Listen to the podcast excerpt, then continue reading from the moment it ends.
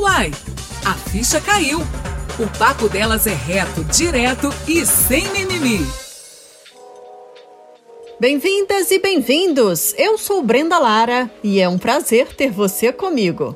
Os marcos do desenvolvimento infantil são etapas que fazem parte do crescimento da criança desde o momento em que ela dá o primeiro choro anunciando a vinda ao mundo. Nesse pacote entra tanto o desenvolvimento motor e crescimento corporal, quanto as diversas habilidades como interação, comunicação e orientação do espaço e tempo. Mas nem sempre é assim que acontece.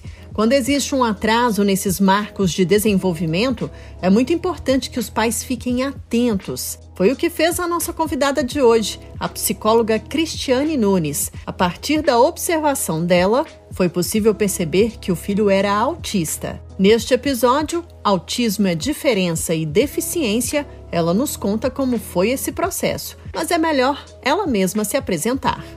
Cristiane Nunes, seja muito bem-vinda ao podcast. É um prazer te receber aqui. Me diz, quem é você no mundo? Nossa, que pergunta, né? Que mundo!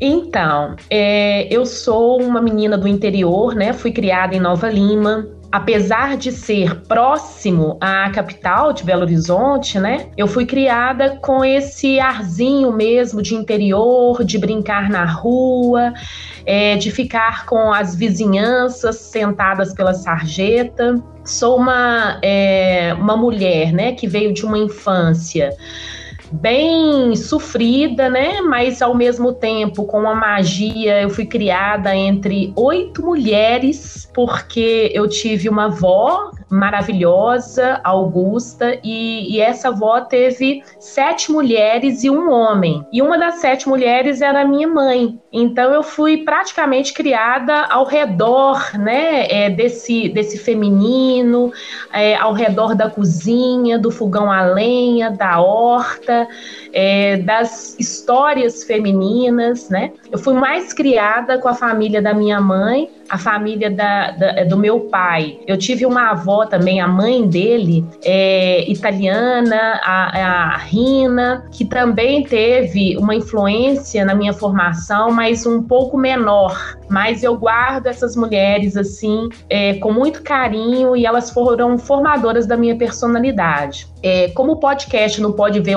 não tem imagem, né? É, eu sou negra, eu sou uma mulher negra. É, a minha mãe, ela foi professora e minha mãe é branca e meu pai era negro. Então, é, vim também de uma situação é, socioeconômica de luta mesmo, né? É, é, fui criada na periferia e, mas minha mãe sempre prezou muito pela educação. Então ela sempre disse: olha, você tem que estudar, você tem que cavar os seus caminhos pelo estudo que é o único caminho que vai te dar dignidade, né, e, e possibilidade de você ter uma vida mais independente e, e enquanto mulher e negra.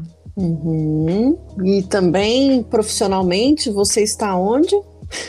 Então, é, eu fiz psicologia, eu sou psicóloga da Prefeitura de Belo Horizonte, como servidora há 12 anos. É, sou especialista em saúde pública, em educação especial, em psicopedagogia e hoje eu sou mestranda da UFMG na psicologia social é, e eu estudo autismo, né? É, o tema da minha pesquisa é itinerários terapêuticos das pessoas com autismo e ou de seus familiares em busca de tratamentos na rede SUS Belo Horizonte.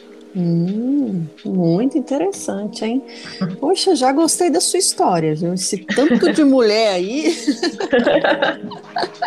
Verdade, Imagina eu fui muito privilegiada. Imagino. E o interessante é você falar de Nova Lima, né? Porque é isso uhum. mesmo, a sensação que dá. É, tá tão pertinho quando você falou interior, eu já joguei lá pra, sei lá. Aí quando você falou Nova Lima, eu falei, gente, não é que Nova Lima ali perto do, do Belvedere é uma coisa, mas lá dentro da cidade é outra, né? Você sai ali um pouco e já tem esse clima de interior que eu amo também. E é gostoso, é, né, menina? É, hoje eu moro, é, eu não sei se você conhece, um condomínio que chama Jardins de Petrópolis, que ele é diferente dos padrões de condomínio ao redor do, do de Nova Lima, né?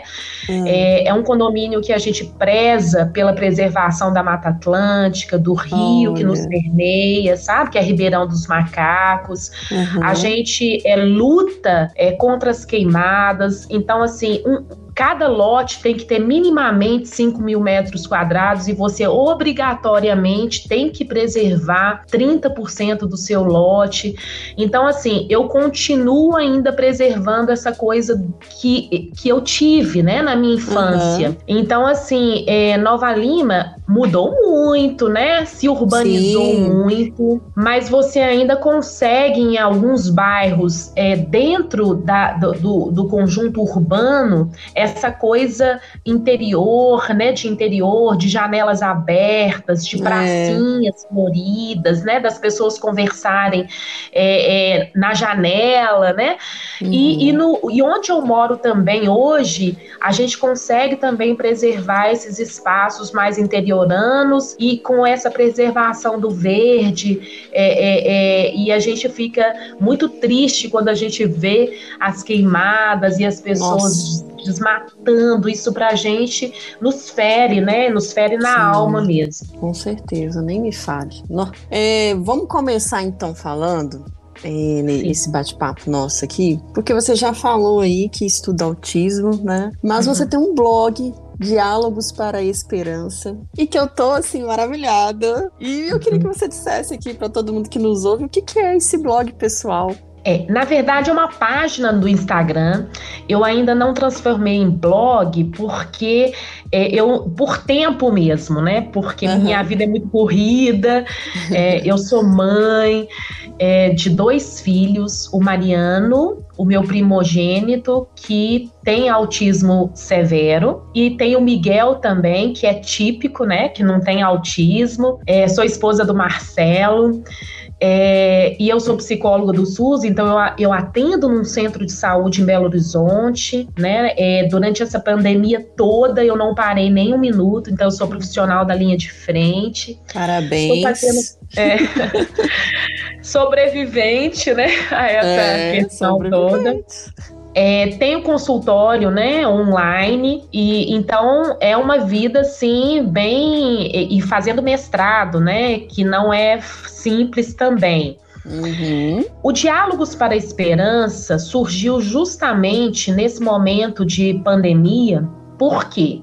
Meu filho, Mariano, ele é, tinha uma rotina muito organizada, né? Então ele tinha o horário de ir para a escola, ele tinha o horário de ir para natação, ele tinha o horário para ir para capoeira adaptada, para as terapias dele, com psicologia, terapia ocupacional, fonoaudiologia, antes da pandemia. Então, é, foi uma rotina construída é, com muito carinho e muito arduamente também, né? Porque a gente encaixou essa rotina dele dentro da nossa rotina para que ele pudesse ser estimulado e tivesse a vida dele é, é, caminhando, né? Produtiva, útil e que ele pudesse ter maior funcionalidade. Com a, o, o advento da pandemia, o que, que aconteceu? Ele se trancou dentro de casa né? Uhum. Nós nos trancamos, né? A família se trancou, porque eu não, porque eu tinha que sair para trabalhar, mas ele deixou de ir para a escola e deixou de ter essa rotina que a gente tinha organizado até então. E aí, nós fizemos do nosso lar algo tentando fazer é, é, do nosso lar um, um aconchego para Mariano, que ele pudesse também ter as rotinas dele, que ele pudesse não sentir tanto essa ruptura drástica, né, que ocorreu. É, depois eu posso falar mais sobre isso, mas a uhum. rotina para a pessoa com transtorno do espectro autista, ela é de extrema importância. É, ela organiza neurologicamente a pessoa e isso faz com que ela se sinta mais segura, mais tranquila em função de todos os sintomas, né, que ocorrem no autismo, né? Então, O que que eu, eu fiz? Essa página foi muito para ajudar as pessoas em geral, né? É, filmando a rotina dele é, nessa nova situação, é, dos afazeres domésticos. É, eu alfabetizo Mariano em casa, é, dizendo que apesar de todos os percalços que nós estamos vivendo, ainda existe esperança. E eu acho que a vida, né? Eu, eu coloco a nossa vida enquanto família atípica, porque eu falo que quando você tem um filho é, atípico, né, que é diferente, a família também acaba se tornando diferente, né? Porque a gente não tem uma vida comum como as outras pessoas têm. Sim. Nós tivemos que adaptar a nossa vida à vida de Mariano, né? Porque nem todos os lugares ele consegue ir. Se ele consegue ir, ele fica com uma limitação de tempo para ficar, porque ele fica mais cansado, mais estressado. Ele pode até desencadear um meltdown, que a gente fala de crise autística, né? Hum. Então, é, a gente aproveitou é, para gravar vídeos, gravar depoimentos, falar de saúde mental também, falar de autismo. E ele ama ver os vídeos dele que eu posto no Diálogos para a Esperança no Instagram. então, quando ele me ajuda a lavar a louça, quando eu estou alfabetizando ele em casa, quando a gente é, vai para o quintal, cuida das plantas, cuida das galinhas, e, e eu gravo ele fazendo isso e posto posto no Diálogos para a Esperança e ele revê esse vídeo, ele se sente feliz, ele se sente valorizado, ele se sente útil. E aí ele é, revê esse vídeo toda hora, toda hora ele fala assim: Eu quero ver o vídeo, eu quero ver o vídeo, né? É, então, isso foi uma forma de tentar é, minimizar o impacto da pandemia de um autista severo dentro de casa, de uma família atípica dentro de casa e fazer com que a nossa dinâmica familiar é, pudesse plantar esperança em pessoas típicas também, né? Porque eu acho uhum. que as pessoas típicas normais, quando eu falo típicas, são ditas normais, né? É, que na verdade a gente nem gosta muito de usar essa, essa palavra, normal, né? Como se fosse uma, uma, uma, uma coisa assim melhor, mas na verdade a gente fala típicas, né? Que, que são uhum. mais dentro desse padrão comum, porque elas também adoeceram na pandemia, né? As pessoas Sim. ficaram muito deprimidas, ansiosas, né? Com pensamentos de ruína com uma ruptura de uma rotina que até então é, poderia até não ser muito valorizada por nós, porque era rotina, mas agora a gente sabe como que essa rotina ela é de extrema importância para nossa saúde mental, para nossa vida, né? Então, eu acho que o Diálogos para a Esperança veio para o meu filho e para as pessoas também, de perceberem que apesar das nossas diferenças, das nossas dificuldades, ainda pode se transformar, né, uma realidade e diminuir o impacto do sofrimento diante de tudo que nós vivemos e ainda continuamos vivendo, né? Sim, sem dúvida. Pois é, Cris. É, vamos voltar um pouquinho na história, então, né? Quando foi que você descobriu, assim, que o seu filho era autista? Porque tem um, um, um como é que a gente, eu não sei nem explicar como, mas é, geralmente na, na infância já é possível, né? Ter algum. Bom, eu não sei, porque é isso que eu quero que você até nos explique. É, porque assim, uhum. a gente fala muitas vezes é, de observar os filhos, e os pais às vezes acham que aquilo é normal, né? E às vezes o, o, autismo ele tem vários graus, inclusive, né? Vários níveis. Uhum. a gente sabe que não é só mais o quer ver uma criança talvez mais quieta. Antes era, acho que era muito isso, né? Ah, será que essa uhum. criança não é autista? Ela tá muito afastada das, das outras, ela não interage. E a gente sabe hoje que, graças a Deus, né? A gente já sabe que não é só isso, há vários graus de autismo. Então, assim, você que é mãe, como que foi para você descobrir? O que, que você pode falar também para os pais, né? Observarem as crianças. Sim. É, a história do autismo, né, ela é longa, extensa, complexa uhum. e ainda se faz hoje, né? Sim. Existem muito, é, é, muito o que conhecer sobre o autismo, né? Então, remeter a essa história, eu acho que não é, é não vai ser útil né, nessa nossa conversa, né? Então, Sim. eu vou tentar pontuar alguns fatores que são importantes, algumas dicas que são importantes para as pessoas que estão nos ouvindo, né? Uhum. Então, é, Brenda, o que que acontece? Eu é, engravidei, tive uma gravidez é, típica, com ele nasceu é, bem, com Apgar 1010, né? O que que a gente fala que é Apgar, né? A notinha que o bebê ganha, né? Quando ele nasce. Uhum. Então, ele não tinha, ao nascer, nada é, que pudesse nos é, fazer desconfiar de um autismo é, e nenhum autista nasce com algum sinal, com algum marcador Sim. biológico que diz uhum. assim: essa criança vai ser autista, né? É. Uhum.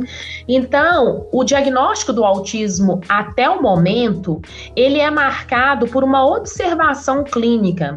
Hum. Então a gente fala que hoje o autismo a gente chama de transtorno do espectro autista. Isso diz de uma graduação. E a Nossa. gente fala de três níveis de autismo: nível 1, nível 2 e nível 3. É, o nível 1 é que a gente coloca como o autista de alto funcionamento, que até pouco tempo foi chamado de síndrome de Asperger, ou uhum. Asperger, uhum.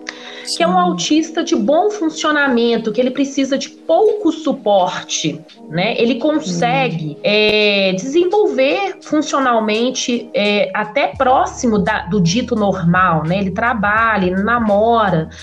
É, contudo, ele tem é, dificuldades sociais, ele tem dificuldade de relacionamentos né, interpessoais, é, ele tem algumas dificuldades sensoriais. Então, o que, que é o autismo? É, o autismo ele tem ele é um, um, transtorno de neurodesenvolvimento. Hoje ele é caracterizado como um, um, transtorno de neurodesenvolvimento que afeta três áreas principalmente: a área social, a área da linguagem e dos comportamentos rígidos e estereotipados. E dependendo desse nível de autismo, quanto maior o grau, maior ele vai ter deficiências nessas áreas, né? Nessa área que pode ser na área da linguagem, da interação social ou de comportamentos rígidos. Essas são as três grandes áreas comuns que vão aí afetar o autista, seja ele do nível 1, nível 2 e nível 3. Quanto maior o nível, maior a severidade dessas uhum. áreas afetadas.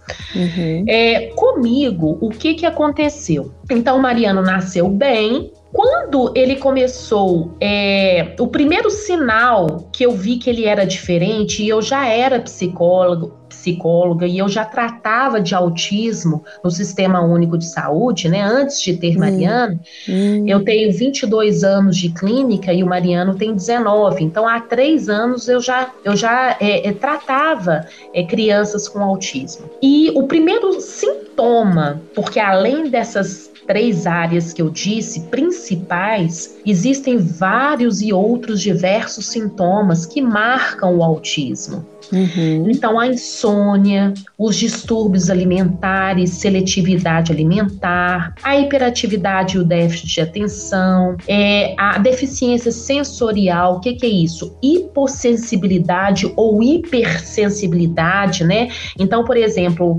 é, um liquidificador, um barulho de um liquidificador, ele pode ser completamente agressivo para um autista, porque ele tem hipersensibilidade a determinados barulhos barulhos, a determinados olfatos, a determinadas sensações, né? Uhum. Então, quando Mariano é, é, fez quatro meses, ele teve, ele come, iniciou com um distúrbio de sono, que é muito comum também em crianças que podem se tornar, né, é, que vêm com o autismo, né? Ele não uhum. dormia, nem de dia nem de noite, ele dormia muito pouco, tipo assim, duas horas por dia.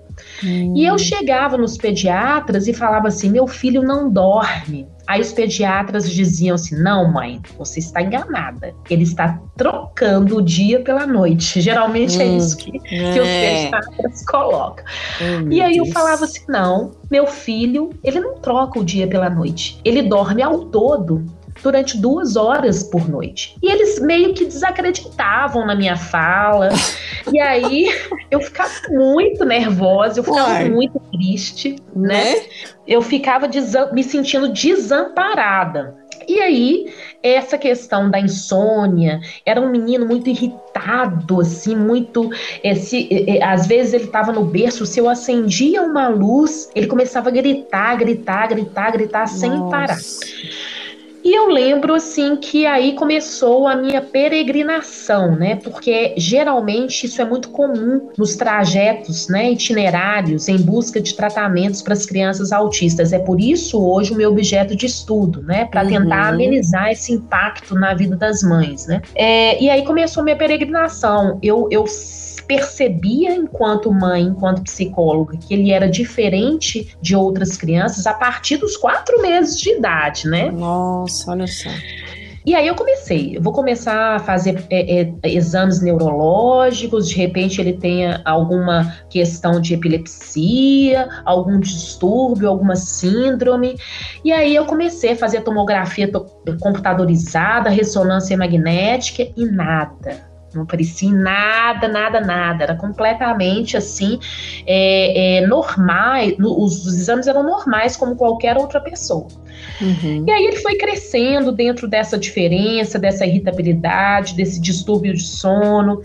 Ele não brincava como as outras crianças, ele pegava os objetos, objetos que não eram comuns a outras crianças brincarem, como carrinho, como bola. Ele, por exemplo, pegava o carrinho e virava o, carrinho, o carrinho e ficava girando a roda do carrinho. Ele não brincava com o carrinho igual todas as crianças, né, deslizando uhum. em caminhos, né?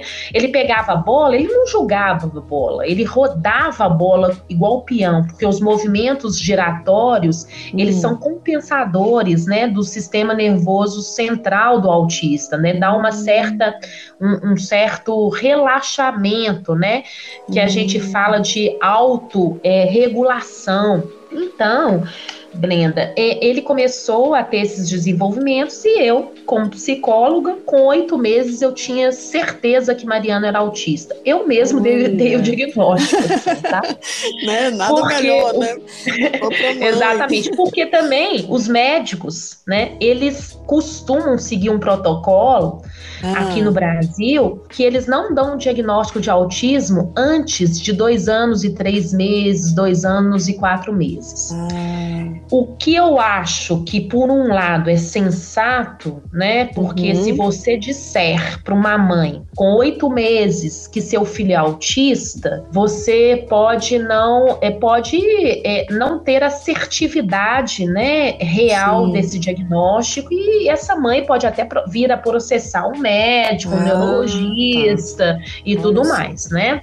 Uhum. Mas em países de primeiro mundo, como os Estados Unidos, o Canadá, você não trabalha com diagnóstico, mas você trabalha com sinais precoces de autismo. Então você não diz para a mãe assim, seu filho é autista, mas uhum. seu filho apresenta sinais de autismo. E com isso, eles têm uma política que eles começam a fazer uma estimulação precoce precoce dessa criança, porque a gente sabe, através de estudos diversos, que a estimulação precoce é, no transtorno do espectro autista aumenta a possibilidade de funcionalidade de qualidade de vida dessa criança, é, se tornar um, um, adulto mais funcional. Então, por exemplo, se a criança nasce com um transtorno do espectro autista severo, que é o nível 3, por exemplo, igual foi o Mariano, é, se ele é estimulado precocemente, ele tende a melhorar esse quadro nessas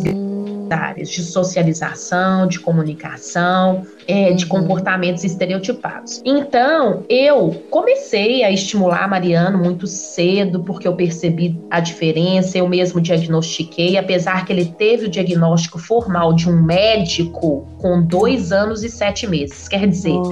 eu fiquei aí de oito meses uhum. até dois anos e sete meses no limbo, sem um diagnóstico formal. Mas eu, intimamente, como mãe, como psicóloga, eu sabia que meu filho era autista, né? Mas, o Cris, deixa eu só te fazer uma hum. pergunta nisso daí. É, Sim. O, que, o que, que faz de diferente ele ser diagnosticado por um médico, aí, né, é uma pergunta que eu realmente tenho dúvida. E assim, igual você já sabia desde os oito meses, o que que muda quando ele é diagnosticado? Existe algum, não sei, é, ele passa a ser tratado como uma criança é, com autismo e aí você pode ter acesso a algum benefício, uma coisa assim? Só para eu entender. Sim. Ou...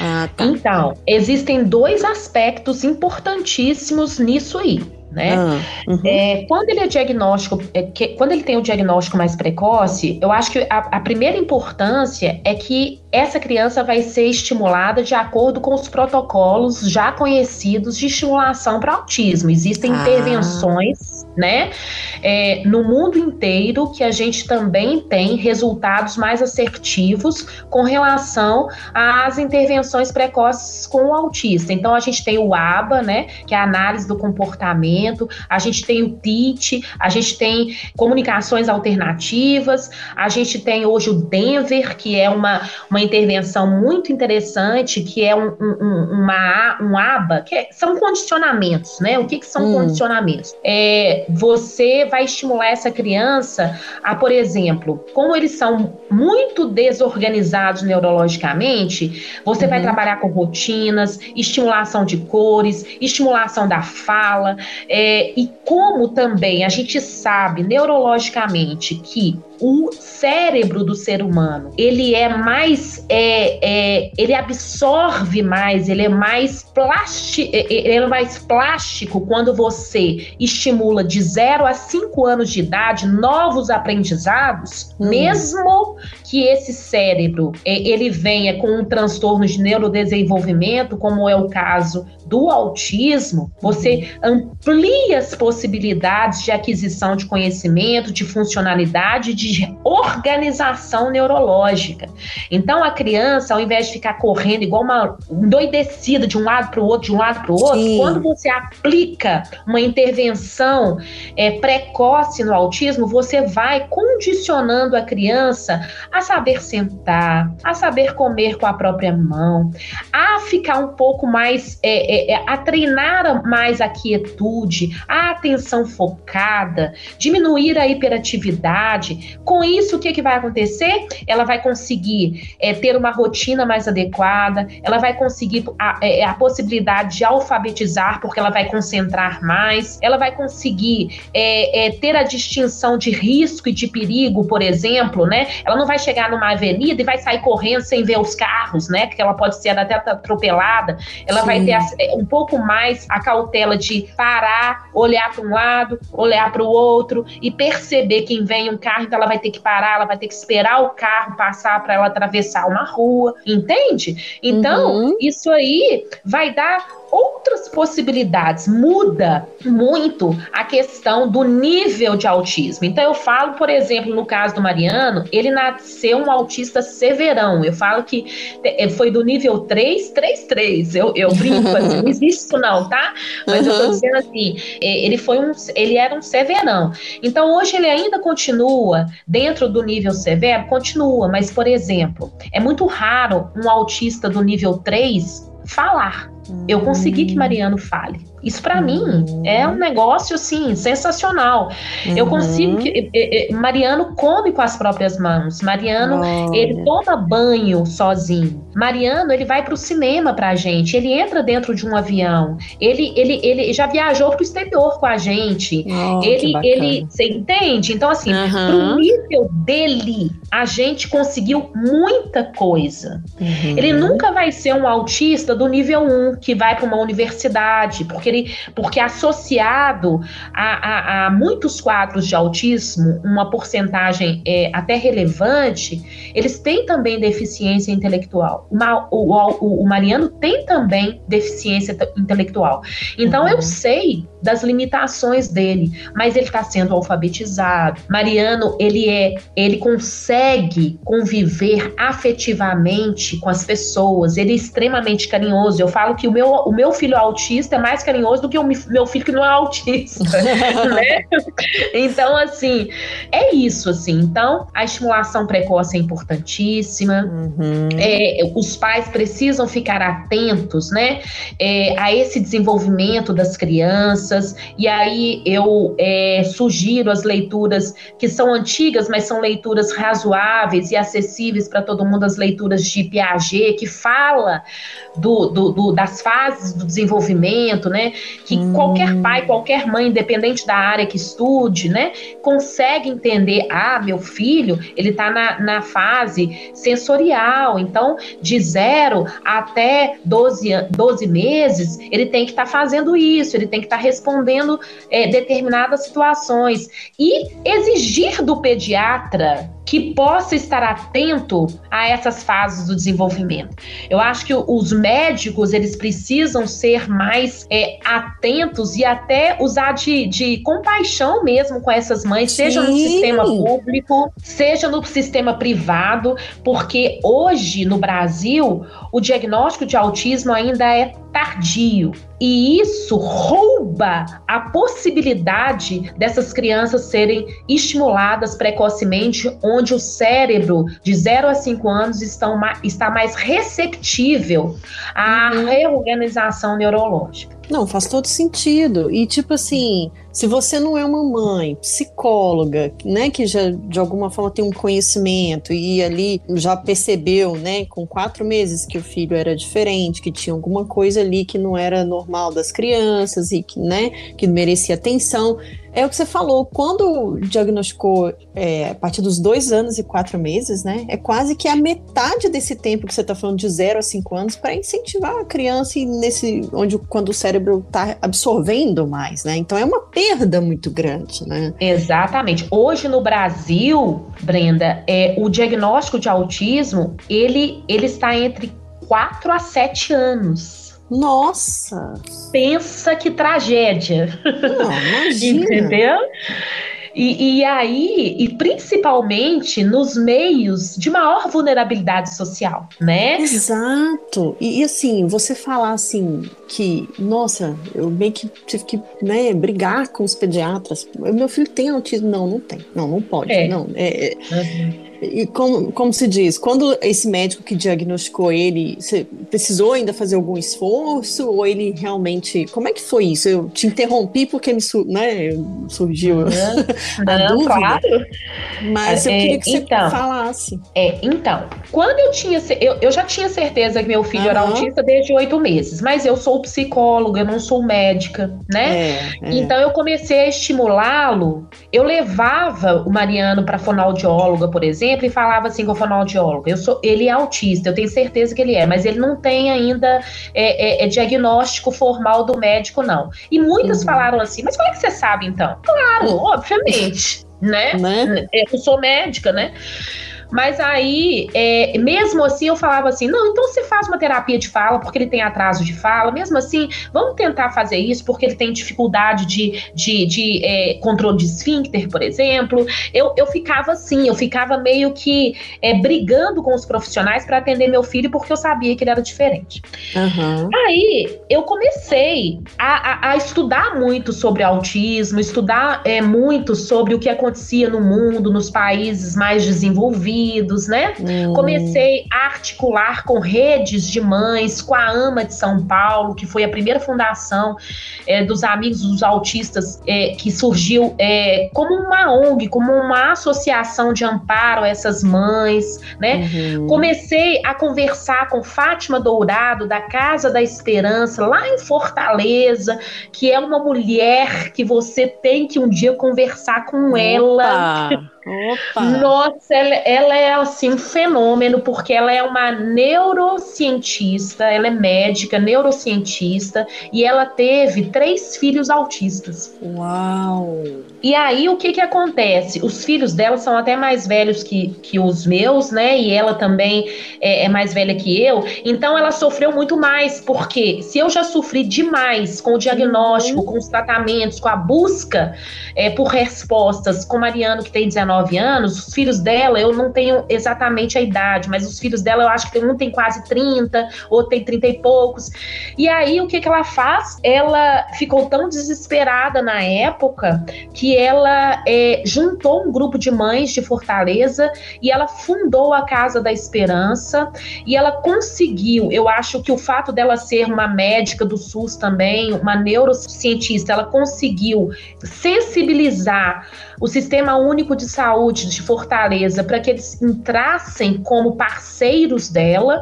E hoje a Casa da Esperança é um, um, uma, uma, uma referência na, na América Latina de tratamentos para autistas, né?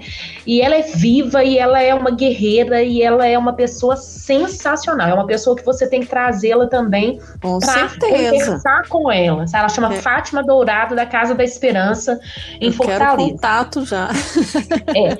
E aí eu fui visitar a Casa da Esperança. Ah. Eu fui lá ver como que é, é, a Casa da Esperança ela tem é, ela, ela, ela tem várias salas, vários profissionais, tem ecoterapia, tem natação adaptada, tem sala de estimulação sensorial. É, é, é, ela, ela conseguiu as, as, as terapias mais é, atualizadas para poder ajudar as crianças e ela ajuda crianças pobres autistas. É um negócio, hum. sim, muito louco, lindo. Né? Muito lindo mesmo. Até arrepiando e aí, aqui. É, é um negócio de arrepiar mesmo. Eu queria até mudar para Fortaleza, eu só não mudei porque meu, meu, meu, meu, eu queria deixar tudo, eu queria levar Mariano para lá, mas o meu marido é servidor federal também, e a gente não conseguiu na época é, transferência, mas uhum. aí a gente conversando, ele falou assim, Cristiane, é, talvez você esteja aqui para poder fazer a diferença aqui, uhum. né? É, lá ela já faz e, e, você conheceu, então a gente pode repetir. Então, assim, foi aonde eu, eu, eu, eu criei Mariano, né? Eu voltei para academia mais tarde, porque primeiro eu, eu fiz de tudo que eu podia pelos meus filhos, principalmente por Mariano, uhum. e agora que ele está mais funcional, mais adaptado às rotinas e tudo mais, é que eu voltei para academia para tentar fazer do meu mestrado e eu quero fazer doutorado também, que eu possa modificar um pouco a realidade enquanto psicólogo do SUS, enquanto é, profissional da saúde que também se responsabiliza pelo tratamento dessas crianças com maior vulnerabilidade social dentro do espectro autista, né? Porque as crianças que têm maior poder aquisitivo, elas têm maior possibilidade de serem amparadas. Sim. Agora, o SUS, ele precisa se fortalecer e ele precisa abrir é, que hoje nós somos muito precários nesse tratamento com autismo. Eu reconheço, eu amo o SUS, acho que a gente tem que brigar pelo SUS, eu brigo uhum. pelo SUS, mas eu sei que o SUS precisa é, deixar de ser sucateado, ele precisa ser mais valorizado, tanto pelas políticas públicas quanto pela comun comunidade, que muitas vezes eu vejo no, no, nas redes sociais é, é martelando o SUS, é, é, desvalorizando o SUS, mas ai do SUS, uhum. se não existisse na, na vida dos brasileiros. Né? Nossa, né? você tá doido. Inclusive, nós ai somos modelos para o mundo inteiro, né? Exatamente. E a gente não pode abrir mão disso nunca, né? E Jamais. aí, é, voltando, que eu falo demais, né, Brenda? Você me entendeu, ah, mas eu falo com entusiasmo. Que é para falar é... mesmo. é, mas quem deu o diagnóstico de Mariano com dois anos e sete meses foi uma referência em autismo em Minas Gerais, que ele se chama é, Walter Camargo Júnior, que é um psiquiatra infantil, né? E ele também é um estudioso, ele tem tese de mestrado, doutorado, e ele é muito conhecido, assim, é, no Brasil, na América Latina. Eu já procurei o, o Deus da coisa, porque eu falei hum. assim, é, eu não quero chegar em mais um médico e, e, e, e, falar assim: não, mãe, calma, você, ele tem alguns sinais e tal. É. Mas eu precisava desse diagnóstico certeiro, porque além da estimulação precoce é, e eu não ter que ficar discutindo com os profissionais que meu filho era autista, né, ficar tentando provar, sendo que eu não tinha como um, um papel, o diagnóstico é, é precoce é importante também, porque hoje o autismo é classificado como pessoa com deficiência a partir de 2012, é, com a lei é, Berenice Piana, que é também uma guerreira, uma mãe de autista, né? Que uhum. é, lutou para que nós tivéssemos uma lei que nos amparasse enquanto pessoas com deficiência, porque até então o autista ele ficava no limbo. Ora, as pessoas, os profissionais tratavam o autismo como transtorno mental, na linha das, das esquizofrenias, ora é, é, era só uma diferença. E na verdade, hoje, a pessoa com, auti com autismo ela é tratada como uma pessoa com deficiência. Com isso, ela tem todo todos os direitos que uma pessoa com deficiência tem. Por exemplo, BPC, é benefício de prestação continuada quando os uhum. pais têm uma renda per capita pequena.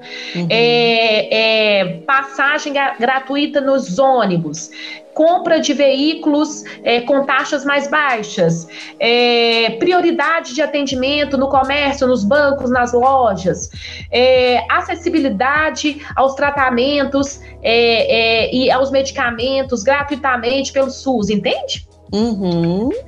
Então, é, até então, o autista, é, é, por exemplo, professor de apoio especializado nas escolas. Para isso, você tem que provar que seu filho tem uma deficiência que é um transtorno do espectro autista. Uhum. Entendeu? Uhum. Porque se você não tiver esse documento, esse laudo, você não consegue ter acesso a todos esses direitos. Hum, entendi. Então, quanto mais precocemente você tem esse diagnóstico, mais rapidamente você tem acesso aos direitos inerentes da pessoa com deficiência. Entendeu?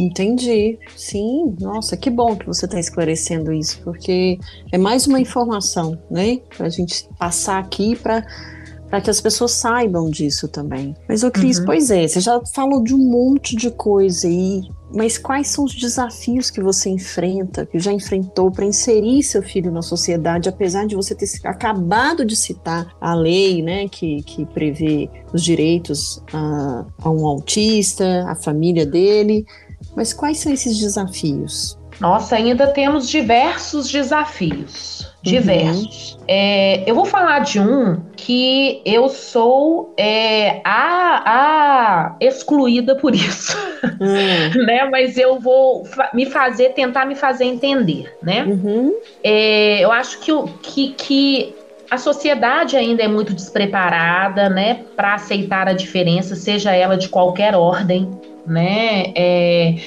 seja a pessoa negra, seja a mulher, seja uhum. a, a, uhum. pessoa obesa, seja a pessoa é, dentro da, do, do, da LGBTQIA, seja a pessoa que tem uma religião diferente, todas as diferenças elas são é, difíceis de serem geridas pelas pessoas ditas típicas, né? É, nós Sim. estamos ainda numa sociedade muito preconceituosa que discrimina muito e que tem dificuldade de lidar com a diferença. E o governo atual, ele ratifica isso e isso é muito ruim, né? Parece que a gente voltou para a Idade Média em todas as conquistas de valores morais, espirituais, mentais, sociais que nós adquirimos é, e estávamos numa linha boa, né? De, de, de tentarmos conscientizar as pessoas com relação que diferença é só diferença. Uhum. Isso é uma questão que, que então pe, pelo fato do meu filho ser diferente, pelo fato, por exemplo, é, contar um, um, uma coisa prática, assim, a gente vai num clube, né, de piscina. Né? Uhum. A gente tem um clube que a gente vai. Então, é, Mariano, por exemplo, pode acontecer que ele comece a ter uma crise de grito é, dentro da piscina por questões de um, um, um, uma, um, barulho maior, uma pessoa que pulou na piscina perto dele e ele assustou. Isso pode uhum. desencadear uma crise autística, um meltdown, etc e tal. E ele pode começar a gritar, gritar, gritar e, e gritar mesmo. E não adianta ficar assim, para, Mariano, Mariano, hum. não grita, Mariano. Não, ele está dentro de um estresse interno que ele não consegue é, se acalmar é, é, pelo menos durante uns 15 minutos ele vai gritar. Hum. E aí as pessoas não têm compaixão, né, Brenda? Nossa! Meu Deus. Já passei por diversas situações nesse sentido, que as pessoas param o que elas estão fazendo e o olhar crítico uhum. para aquela pessoa que grita, né? O olhar de. É, ora, um olhar que discrimina. É. E eu é. falo assim: olha, um, um, às vezes nem discrimina, às vezes tá, tem até um olhar de compaixão pela nossa situação. Uhum. Mas eu uhum. falo que o olhar de compaixão é o não olhar. Hum. Deixa eu te explicar o que, que é isso. É. Né? Deixa eu prestar atenção. Eu falo isso, que o olhar de compaixão é não olhar nessas determinadas situações. Eu não hum. sei se você já, você já deve ter passado por isso, obviamente, quando a gente está é, na rua e uma pessoa cai, uhum. escorrega. Uhum e ela, é, se ela fica caída, a, é, a, nossa tendência tem que ser ir mesmo lá ajudá-la a levantar, porque de repente ela machucou, ela precisa de um é. socorro e tudo mais. Mas se ela levanta rapidamente, eu sempre desvio o olhar. Para quê? Porque eu sei que ela está envergonhada uhum. de ter caído, né?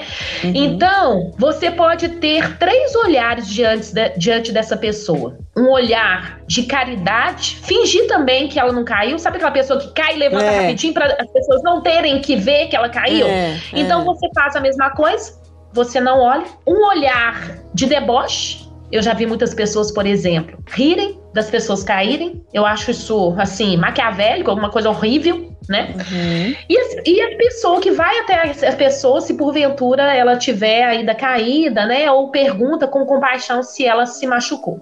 Uhum. E eu percebo que muitas das vezes nas crises de Mariano, nos, nos, meios sociais, as pessoas elas criticam, né? Elas acham que é falta de educação do meu filho gritar sem parar, derrubar uma mesa de doces numa mesa de aniversário, né? Uhum. É, é pegar é, alguma coisa no supermercado e sair correndo sem pagar, uhum. porque ele não sabe que ele tem que pegar um biscoito, passar pelo caixa, tirar o, o valor do biscoito e sair. Então eu uhum. tenho que uhum. ficar ali, né, é, é, é, explicando para ele. Porque o autismo não tá na cara. O autismo não tá descrito na cara, né?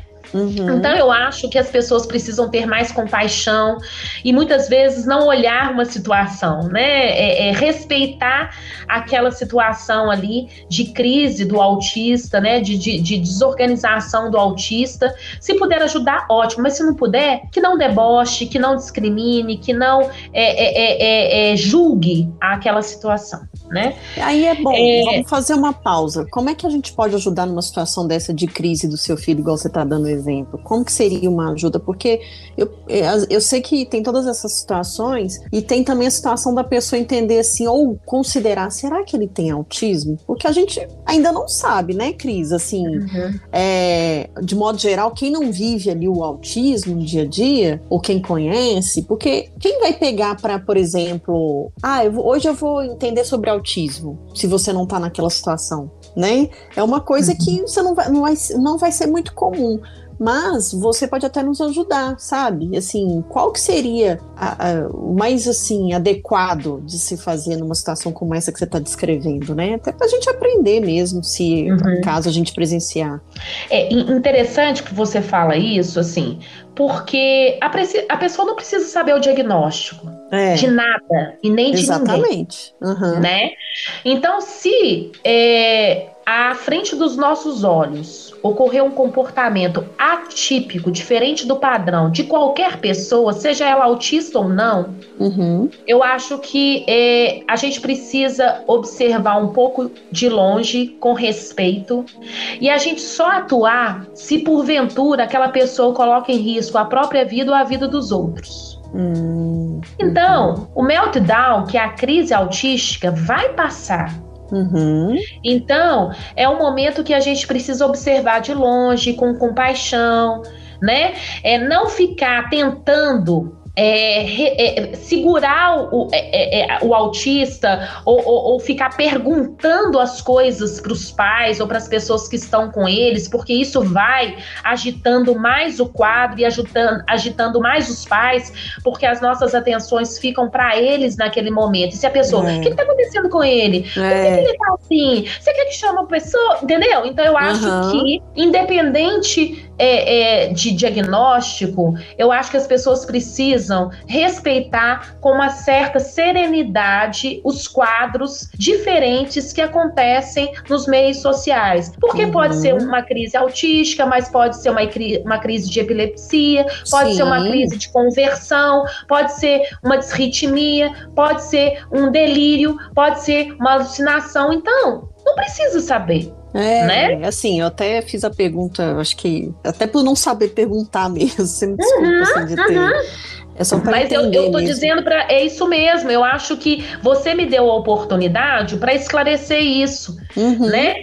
É, é porque a, as pessoas é, elas ficam querendo saber explicações nesse momento e não é. é nesse momento que a gente tem que dar. Exatamente né? A gente tem que cuidar, a gente só tem que acolher e às vezes acolher é só observar para ver se aquela pessoa, aquela família precisa de ajuda naquele momento, mas aí é, é ser chegando devagarinho, com muita serenidade, com muita compaixão, né? Esperar um pouco e só atuar mesmo, atuar no sentido de, de, de tentar conter ou qualquer coisa nesse sentido, se a pessoa estiver colocando em risco a própria vida ou a vida de outro outrem. Uhum. Aí sim a gente não tem que, que, que esperar, né? Entendi. É isso, assim. É, é, é, E aí, outra coisa também, né, que, que eu acho que aí eu sou diferente mesmo, e, e às vezes eu sou muito é, não entendida por muito, muitos grupos de pessoas com deficiência, uhum. é que apesar de ser completamente contra esse governo hoje, né, eu tenho posicionamentos completamente diferentes dele, né? É, desse governo em geral, é a escola especial eu ainda acho que tem muito valor para muitos autistas e muitas pessoas com deficiência. Então, eu sou a favor da inclusão e acho que esse direito nunca pode ser negado em escolas regulares. É, quando a escola é preparada para isso, e quando a pessoa tem condição para isso, entendeu? Hum. Então, assim, esse eu acho que talvez esse meu posicionamento seja um posicionamento mais diferente das pessoas que são ativistas da pessoa com deficiência, pessoa com autismo. Então, assim, é, eu acho que todos os espaços eles podem ser inclusivos. Hum. Não é o nome é, escola especial ou escola regular, mas sim as metodologias, a acessibilidade, os profissionais que ali trabalham. Então, quando as pessoas falam assim, escola especial é um espaço segregador, eu já acho que essa frase já é uma frase excludente. Por uhum. quê? Por quê? Está dizendo que as pessoas com deficiência somente socializam no meio dos ditos normais. Uhum. Entendeu? Uhum. Então, por exemplo, é, meu filho hoje frequenta uma escola especial aqui em Nova Lima. A uhum. Escola de Educação Especial Ana do Nascimento. Por que, que eu optei por ele ir para essa escola depois da adolescência, né? Depois que ele fez 15 anos. Porque senão ele iria para uma escola de estado ou uma escola é, regular que não tinha recursos apropriados para o nível de severidade do quadro dele. Hum. E aí, é, ele vai continuaria sendo excludente. Eles iam continuar excluindo meu filho. Nós tentamos e não conseguimos. Então, na verdade, é a neurodiversidade, que é um termo que as pessoas que começou no, no é, com o movimento de autistas de alto funcionamento, nível 1, que são completamente funcionais, eles defendem muito essa questão, né, é, da, não, do, da não cura, isso também eu respeito, a gente não tem que, que ter a busca da cura do autismo, porque eu acho que quando a gente busca incessantemente a cura do autismo, a gente não ama os nossos filhos de forma incondicional, a gente quer consertá-los para que uhum. a gente uhum. possa amá-los, né? E não é uhum. é essa a proposta. Mas eu acho que muitos autistas precisam de tratamentos e muitos autistas precisam de escolas especiais e de tratamentos dentro do SUS especializados e não de forma generalista, né? Por quê? Porque senão eles não vão ser acolhidos e eles não terão o tratamento adequado e a educação adequada para o nível de deficiência de cada um. Então, quem tem que falar se a criança ou estudante vai para uma escola especial ou para uma escola regular não é a sociedade, é o perfil uhum. do aluno. Uhum. É o perfil do aluno. Então, eu valorizo muito as APAES, né? Eu, eu valorizo muitas escolas é, especiais, eu, eu valorizo muito as escolas regulares de ensino, que de fato são inclusivas, que investem na inclusão, porque enquanto a gente ficar com esse discurso hipócrita que toda criança tem que ser incluída na escola regular de ensino, como hoje elas estão, uhum. sem professores especializados de apoio, sem espaços de fato com tecnologias assistivas assistivas, sem é, é, profissionais adequados, sem profissionais treinados, sem materiais adequados, nós vamos continuar excluindo as crianças. Né? Nós uhum. vamos continuar excluindo determinados alunos, não estou dizendo todos. Agora, de fato, se a criança ou o estudante pode estar na escola regular, ele tem que estar, mas se ele não estiver, ele tem que ter espaços também adequados para ele. Uhum. Cris, entendi sem dúvida, é, ser mãe já é um grande desafio, né? E para ser mãe de um autista, com certeza você já dividiu aqui um pouco da sua história, nos esclareceu muita coisa e tenho certeza que serve de exemplo também para muitas mães que podem se encontrar nessa situação como a sua, ou muitas mães que ainda não sabem nem como proceder com um filho autista, né? E diante disso tudo que você falou, eu queria que você me dissesse assim, o que, que você, enquanto mulher, né, a partir da sua história, que você espera das outras mulheres também? Eu acho que nós mulheres, né, nós precisamos nos fortalecer mais enquanto rede, né, enquanto troca de afetos, enquanto troca de informações. Eu acho que esse trabalho seu é bem importante, Brenda, porque você trabalha com uma informação útil é, para as pessoas, para nós mulheres, né? Nós temos uma história de vida, independente é, da mulher onde ela está, só pelo fato de ser mulher, nós já temos uma carga e uma sobrecarga social muito grande, né? Uhum. E, e eu acho que nós precisamos ter espaços que a gente se sinta mais em roda, em conversa e que a gente não se é, coloque tanto numa postura de rivalidade, né, de, de ser mais, mas que a gente possa ser junto. Eu acho que isso é importante. E ao mesmo tempo, né, tem uma frase, né, de Simone Beauvoir que fala, né, que nada nos defina, que nada nos sujeite, que a liberdade seja a nossa própria substância, já que viver é ser livre. Então que cada mulher possa ser livre dentro dos seus seus valores, dentro daquilo que ela entende como liberdade, né? E que ninguém possa cerceá-la em seu campo de ação, em, em seu campo de suas escolhas para sua própria felicidade. E isso requer coragem, né? Porque nós temos, um, é, é, é, nós fomos educadas, né? Para seguir um padrão de comportamento, seja ele no feminino, enquanto mulher, enquanto profissional. Então a gente tem que continuar quebrando esses paradigmas e realmente rechaçar tudo aquilo que vem nos limitar. Eu fico pensando como que pode existir um país, né, que ainda cerceia uma mulher, né, que que cerceia ela em suas opiniões, é, cerceia a mulher de, de estudar, de ser ela mesma, né, uhum. de escolher o seu próprio companheiro ou companheira, seja ela que for, né? Independente uhum. da sua sexualidade. Então nós precisamos ter a coragem de ser livres, né? Porque somente assim a gente consegue ser mais feliz. Tá eu acho certo. que. Pode falar. Não, eu acho que é isso, assim.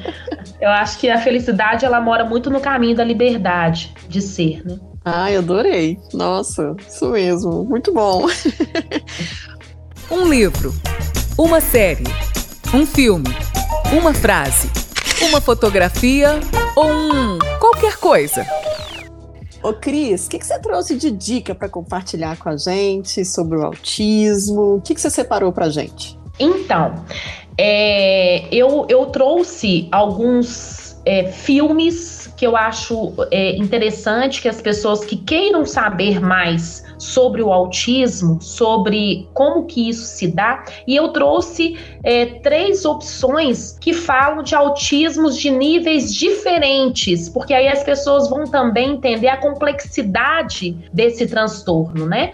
Então, Boa. todos os filmes que eu vou dizer tem a ver com o nível 1, tem a ver com o nível 2 e tem a ver com o nível 3. Uhum. E uma uhum. coisa que eu acho importante também, que muitas pessoas estão sendo diagnosticadas autistas na fase adulta, porque hum. geralmente estão dentro do espectro nível 1 de alto hum. funcionamento, mas que a vida inteira sofreram com algumas características, por exemplo, dificuldade de interação social, dificuldades nos relacionamentos, dificuldade de seguir rotinas, dificuldades de entender metáforas, por exemplo. E aí, só agora que é, é, estão tendo o diagnóstico, né? Então, tem também um filme que vai falar muito sobre isso. Então, anotem aí, pessoal. Diga. O primeiro, o primeiro é um longa brasileiro sobre o autismo que se chama Em um Mundo interior. Uhum. É, é, um, é um, um, documentário um pouco mais antigo, acho que de 2018, mas que é válido até hoje, que fala sobre todos os níveis de autismo, da inserção do, do autista nas, nas é, intervenções clínicas e educacionais. Então chama Em um Mundo Interior. Está disponível aí no YouTube tá? Uhum. É, a segunda, que eu acho que é bem legal, que é uma história de muita esperança, do Diálogos para a Esperança, né, né no, no, meu Instagram, uhum. que é a história de Carly Fleshman, que é uma autista canadense que até os 14 anos é, ela não falava, né? E o fato do, do, do autista não conseguir se comunicar, isso acaba dando mais a ele irritabilidade, nervosismo, meltdown, que são as crises autísticas, né? Porque é muito ruim a gente estar no mundo e não conseguir comunicar com o mundo, né?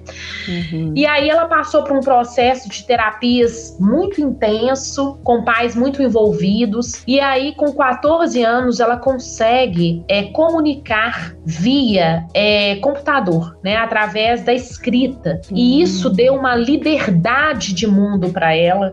Ela não consegue comunicar é, verbalmente, né, oralmente, mas ela consegue comunicar via computador e é muito legal. É uma, é uma é, superação de um autista no quadro severo para um quadro severo a, mais ameno em função da comunicação. Bem interessante. Então, é a vida de Carly Flashman, que é uma canadense autista.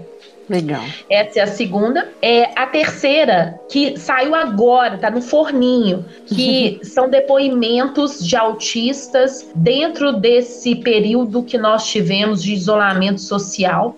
Hum. É, dentro dessa questão da Covid, que se chama Estimados. É, é sem, sem o E. Então é S-T-I-M-A-D-O-S. Estimados. Documentário. Uhum muito interessante que fala muito dessa questão dos autistas que são diagnosticados na fase adulta. Então, ele, eles mesmos dão os depoimentos sobre isso, sobre, como foi a vida deles, não sabendo que eles eram autistas e, e, e, e o percurso histórico deles. Muito interessante. Uhum. É, e, um, e, uma autista famosa que eu acho que todo mundo tem que conhecer, que é brilhante, é uma autista é, é, que nasceu aí no nível 2, mais ou menos dependendo de um suporte mediano, mas ela também teve uma mãe sensacional que correu muito atrás do melhor desenvolvimento para ela, que é a Temple Grande, é T-E-M-P-L-E Grande, né? G-R-A N-D-I-N, né? Temple uhum. Grande, que é uma doutora pós-doctor em biologia nos Estados Unidos e ela ela fez a máquina do abraço ah. e ela é uma autista, né? E, e, e ela é sensacional, ela contribui muito para o entendimento do autismo e tem um, um filme que chama-se Temple Grande, que também está disponível no YouTube. Tudo que, que eu estou falando aqui está disponível no YouTube para vocês assistirem assistirem, né? Ah, legal. E tem a série, né? Que eu não gosto muito de séries, eu não, eu não sou muito. Eu não assisto muito séries. Uhum. Mas tem uma série que é interessante, que eu já vi alguns episódios, que é a Typical, né? Que é, fala de um jovem autista também, todos os seus as suas dificuldades sociais no relacionamento, na convivência. É, é legal de também assistir, né? Uhum. E, e aí eu queria queria é, terminar com duas frases de Temple Grande, que é essa autista pós-doctor sensacional, que a, contribui muito para esse mundo autista, né, que superou muito as suas dificuldades. Que a primeira, ela fala assim: Eu sou diferente, não menos.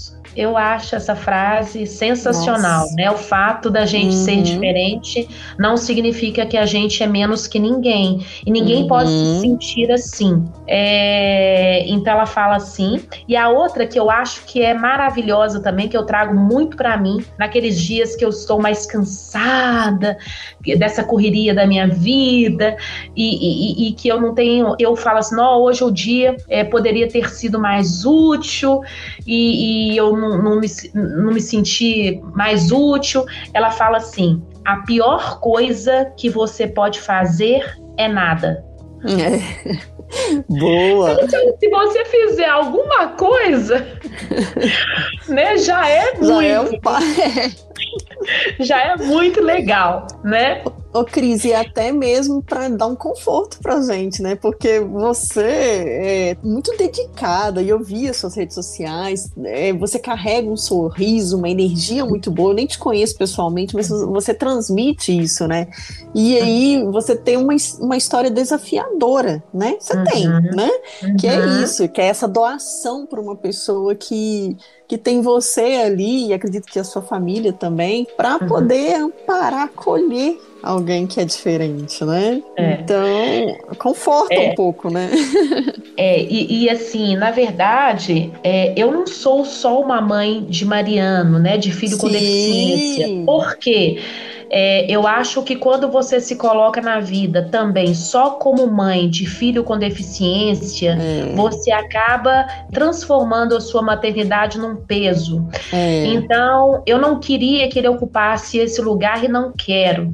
Então, assim, eu sou mãe de Mariano, mas eu sou mãe de Miguel, eu sou psicólogo do SUS, eu sou, estudio, eu sou estudante, eu uhum. sou espírita, eu sou é, é, é, palestrante, eu sou amiga, eu sou chata, eu, eu tenho TPM, né? Eu, eu, tenho múltiplos interesses, né? Eu tenho múltiplos interesses e eu sou é, é, várias coisas, né? Eu não deixei de trabalhar em função de ter Mariano, porque eu, eu queria ter o meu espaço, eu queria continuar sendo mulher, sendo profissional, sendo é, é esposa, né? É, é, então, assim, sendo eu acho mulher, que, né? Sendo mulher, né? Eu, eu não arranquei isso de mim uhum. pelo fato de ser mãe de de Mariano, né? Uhum. E eu uhum. sou uma pessoa que é, eu falo que eu fui muito desafiada por Deus nessa vida, assim, porque eu sou uma pessoa que vim de um meio pobre, periférica, eu sou negra, eu sou mulher, eu sou mãe de filho com deficiência, eu tive um pai alcoolista, então eu sofri toda a violência doméstica de ter um alcoolismo em casa, então eu fui muito é, é testada. Uhum. Mas hoje toda a minha história só me encanta porque eu sobrevivi muito bem e eu não me sinto triste, eu me sinto uma pessoa feliz. É, eu não me sinto que, que eu fui castigada, muito pelo contrário, eu acho que foram, foram oportunidades de crescimento que eu tenho todos os dias. Então a vida hoje, ela qualquer coisa me faz feliz, ah, né?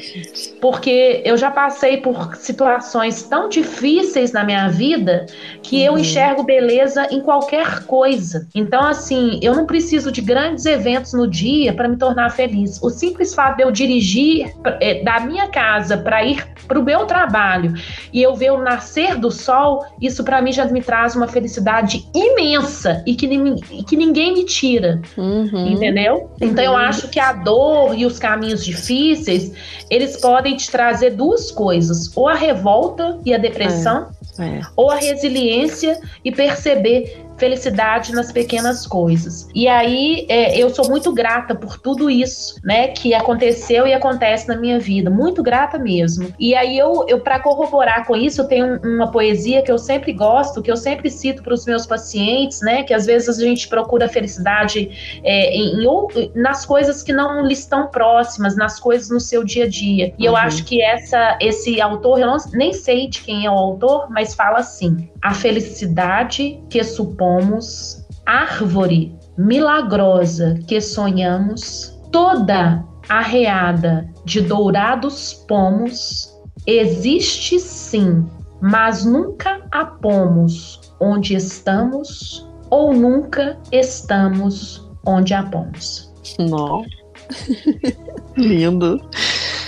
Ô, Cris, eu também trouxe dicas aqui, tá? Que eu quero compartilhar. Ótimo. Ó, primeiro é a sua página, tá? Diálogos Sim. para a Esperança, por favor, né, gente? Vão lá e conheçam mais sobre a história da Cris. Nossa, demais, demais. Outro que outra dica é o site Autismo em Dia com.br.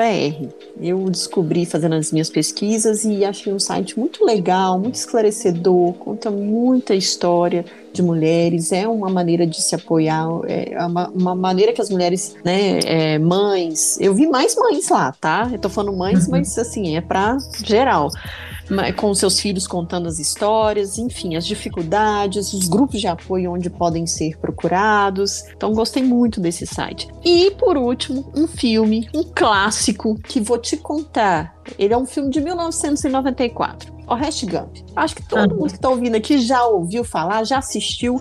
Olha só, nas minhas buscas, né, é, para trazer aqui para o episódio a dica, eu assisti várias vezes esse vídeo na época que esse filme na época que ele saiu pelos meus pais que colocavam e a gente gostou muito e eu só fui descobrir que ele tratava do autismo ontem. Olha pra você ver. Uhum. O porque contador o de não, histórias. É, porque o filme não deixa isso muito. Imagina, 1994, né? Uhum. Ele não deixa explícito que o Tom Hanks, que era o Forrest Gump, tinha autismo. Mas uhum. a gente, quando revê as cenas e tudo que ele passou, eu falei, gente, é mesmo. E na época eu assisti e achei assim, nossa, esse filme é o máximo. E assisti várias vezes, mas olha que loucura isso, né? É, ô Brenda, na verdade, é, é, por muito tempo, o Forrest Gump, as pessoas entendiam é, o ator principal, né, como um, uma pessoa que tinha um retardo, é, né, um retardo mental, né? Mas na verdade ele traz uma característica de ingenuidade, de genuidade que o autista é. traz muito também. Entendeu? Então é uhum. é isso, né? É essa, essa característica de gen, genuína, né? É diferente de ser, é, é, é, é que é muito de muitos autistas também, né? Uhum. E eu, uhum. eu não podia deixar de agradecer duas pessoas Diga. É, é, primeiro você pela oportunidade, ah, né, é, de estar aqui com você e de, de dividir, né, a minha vida, a minha história, é, de Canuela que é uma amiga minha que indicou o meu nome para você, que é uma gracinha que trabalhou comigo no SUS e é uma pessoa que eu gosto demais Uhum. E eu acho que é uma terceira também, que é que eu sou fã e que é uma inspiração para mim, que é a minha da UFMG, professora do Departamento de Psicologia, que é Maria Luísa Magalhães Nogueira, que é uma psicóloga social, mãe de autista também, ativista, mãe do Chico, e ela é uma inspiração para mim também. Ela é também é uma mulher que merece ser ouvida, que é uma mulher que é, é, é forte, é inteligente, é estudiosa, e, e, e se não fosse ela, não estaria hoje no mestrado que é um desafio para mim, na altura do campeonato, na minha idade, que eu sei que eu tô é, mais velha e isso para mim me traz algumas dificuldades, mas ela é engrandecedora também. Então, um abraço para Maria Luísa, para Canuela e para você. Muito obrigada. Ah, que isso, Cris. Eu que tenho que te agradecer a sua disponibilidade, né, a, a sua história, a, os seus aprendizados. Eu fico muito feliz quando esses encontros acontecem. Agradeço também a Canu, essa pessoa que já participou aqui com a gente, maravilhosa também, profissional, de um amor enorme. Então, assim, são mulheres que eu tiro o meu chapéu, que começam a ser as minhas inspirações também, e de muita gente que está nos ouvindo. Então, a minha gratidão é enorme por você estar aqui hoje com a gente. É, te admiro é, terei você como mais uma mulher da minha coleção, né? Daquelas que fala essa aqui também é minha inspiração. e eu espero que você tenha muita luz, mais luz ainda, né? Que você já irradia para esse mundo. E eu tenho certeza que não só o Mariano, mas o Miguel, todas as pessoas que estão em volta de você é, são muito gratas por ter uma pessoa como você por perto, viu? Sim, e atrás de todo homem tem uma grande mulher, mas atrás de toda mulher tem um grande homem. Meu marido também é uma pessoa diferenciada, o Marcelo, porque é, eu, eu tenho essa história graças a ele também, por ser um parceiro, nas minhas ausências ele está presente, ele ser um pai presente, um pai é, maravilhoso para os nossos filhos, um pai estudioso, ele faz doutorado, é um cara muito diferenciado também. E te amo, Marcelo. Na hora que você ouvir esse podcast, você vai receber meu amor. Oh, lindeza! Gente, essa mulher é um amor em pessoa. Ô, Cris, muito obrigada mesmo. Muito feliz com esse encontro, viu? Muito obrigada a você. Eu que fiquei muito feliz também. Vou trabalhar ainda mais feliz. A felicidade de hoje já foi ganha, tá vendo? Ah, então eu também tô contigo no mesmo time aí, ganhamos juntas. uh, ó, não sai mais dessa rede, tá? Só, só tô te dando não. esse aviso. Entrou, não sai mais. Tá bom. tá jóia. Tenha, então, um caminho lindo pela frente que você merece. Você é uma mulher batalhadora e que nos inspira muito. Tenho certeza disso, que as mulheres que estão nos ouvindo aqui, e os homens também, vão ter mais um aprendizado para levar para a vida. Muito obrigada por tudo, de verdade. Obrigada a você, um abraço grande para você e para todo mundo que nos ouviu. Outro, até a próxima. Até. Uma das grandes deficiências do Brasil são os espaços sociais de apoio às mães de autistas, bem como às famílias com portadores de outros transtornos. Em cidades maiores, até existem locais que são cedidos pelas prefeituras ou mesmo grupos independentes. Mas é nos pequenos lugares é que a situação complica e acaba restando a muitas mães só a internet para compartilhar experiências com outras pessoas que estejam na mesma situação. O mínimo que você que me ouve pode fazer é acolher essas famílias com algum portador de autismo ou outro transtorno, principalmente as mães. Poucas são aquelas que podem parar de trabalhar para se dedicar ao filho que precisa de cuidados constantes, com uma série de limitações e demanda de vários tratamentos. Lembre-se disso. Este foi mais um podcast Uai, a ficha caiu. Como você já sabe, nosso encontro é toda sexta-feira. Mas durante a semana a gente continua essa prosa no Instagram, no arroba Uai, a ficha caiu. Ah, aproveita para compartilhar com alguém esse episódio. Vamos fortalecer essa rede. Por falar em rede, vamos ao comentário da nossa seguidora Juliana Bolzan sobre o episódio Representatividade com a atriz Kênia Bárbara. Ela disse: Ainda não estou saindo para eventos como teatro mas o podcast tem oferecido ótimas dicas. Adorei o engajamento da Quênia por representatividade. Tá certíssima, Juliana. No seu tempo você voltará a curtir o teatro com a segurança que você deseja. E sim, Kênia tem muito a nos ensinar sobre representatividade das mulheres.